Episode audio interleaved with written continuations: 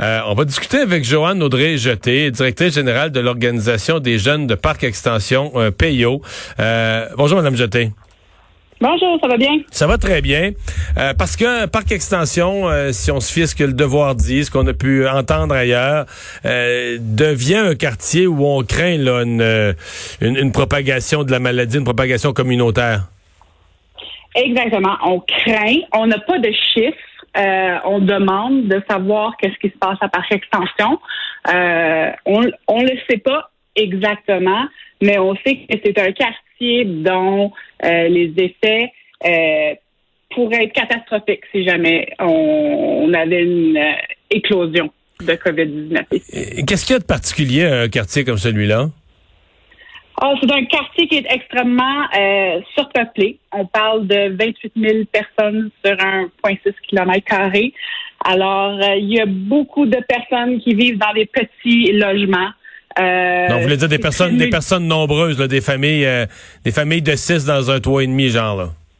Oui, exactement. Puis même, je peux vous témoigner que vu la gentrification que, que vit Parc Extension présentement, on voit régulièrement deux familles qui, pour rester à Parc Extension, se payent un 3,5 à deux à, à quatre salaires pour pouvoir rester dans leur quartier. Ouais, fait que là, ça fait ça fait du monde dans l'appartement, là. La distanciation Oui. sociale est pas facile. Euh, Il y en a pas, il y en a pas, il y en a pas. Mhm. C'est aussi un quartier extrêmement multiethnique euh, dont euh, la communication devient un, un enjeu important. Euh, il y a peut-être 106 langues différentes, dialectes différentes qui se parlent dans, dans le quartier, euh, des gens sans statut qui créent les institutions, puis tout ça. Alors, euh, Hmm. tout est propice à que ça, éclate. Ouais. ça éclate.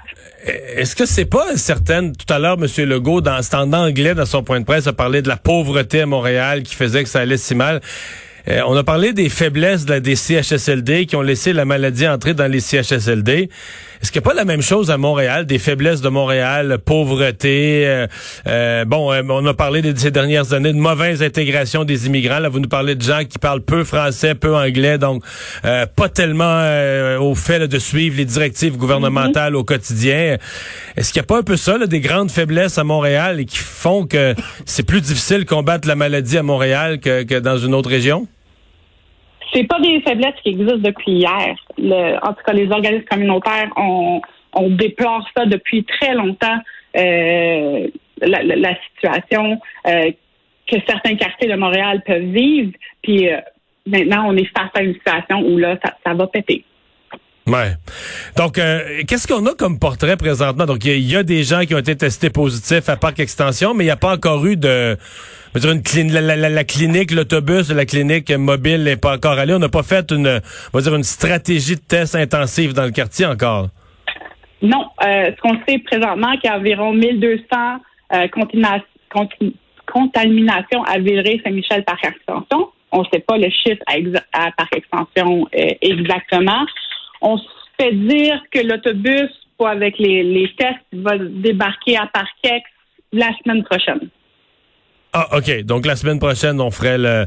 Euh, Pensez-vous qu'il y a un, un risque qu'on ait de mauvaises surprises quand on va se mettre à, à tester plus, plus intensivement? Euh, je crois que oui. Aussi, euh, je crois qu'il y a des très grandes possibilités que certaines tranches de la population, ne se, même s'il y avait des symptômes, ne seraient pas testées. Euh, ils craignent parce qu'ils sont sans sta- statut, ils craignent euh, de se faire enlever leurs enfants. Euh, plein de raisons feront que certaines de ces familles-là ne sortiront pas pour dénoncer euh, oui, je suis malade et j'ai besoin d'être testé. Vous dites qu'ils ont peur de se faire enlever leurs enfants? S'ils sont malades? il, il y a une mécompréhension des institutions à Parc Extension.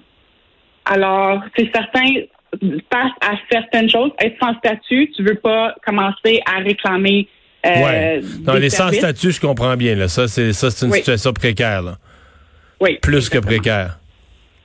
Exactement. Eh bien, ben on va voir comment ça, comment tout ça évolue. Est-ce qu'il y a quand même, parce qu'on avait dit de Montréal-Nord, c'est une situation connue, beaucoup euh, membres de la communauté haïtienne, d'autres communautés aussi, qui sont massivement présents dans les, les, rôles de préposés aux bénéficiaires. Est-ce qu'on a ce même genre de, euh, de situation à Parc Extension, des gens qui travaillent dans les emplois les moins bien rémunérés du réseau de la santé, par exemple? Ça se peut qu'il y ait une certaine euh, partie de la population travaillent dans le système de la santé, mais on parle beaucoup de gens qui travaillent euh, en restauration, qui travaillent au noir, euh, qui travaillent euh, dans les les autobus qui viennent les chercher pour travailler dans les agricoles et des choses comme ça. Je peux vous témoigner personnellement que j'ai vu des autobus arriver à Parc Extension ramasser des travailleurs. Mais on parle de 40 personnes, pas de masque, rentrer dans un autobus, attendre sur le coin de la rue, aucune distanciation sociale. Alors, euh, c'est inquiétant. on prend des risques que le reste de la société ne, prend plus. Ben, merci de nous avoir parlé, Mme Jeté. Au revoir. plaisir. directrice générale de l'Organisation des jeunes de Parc Extension.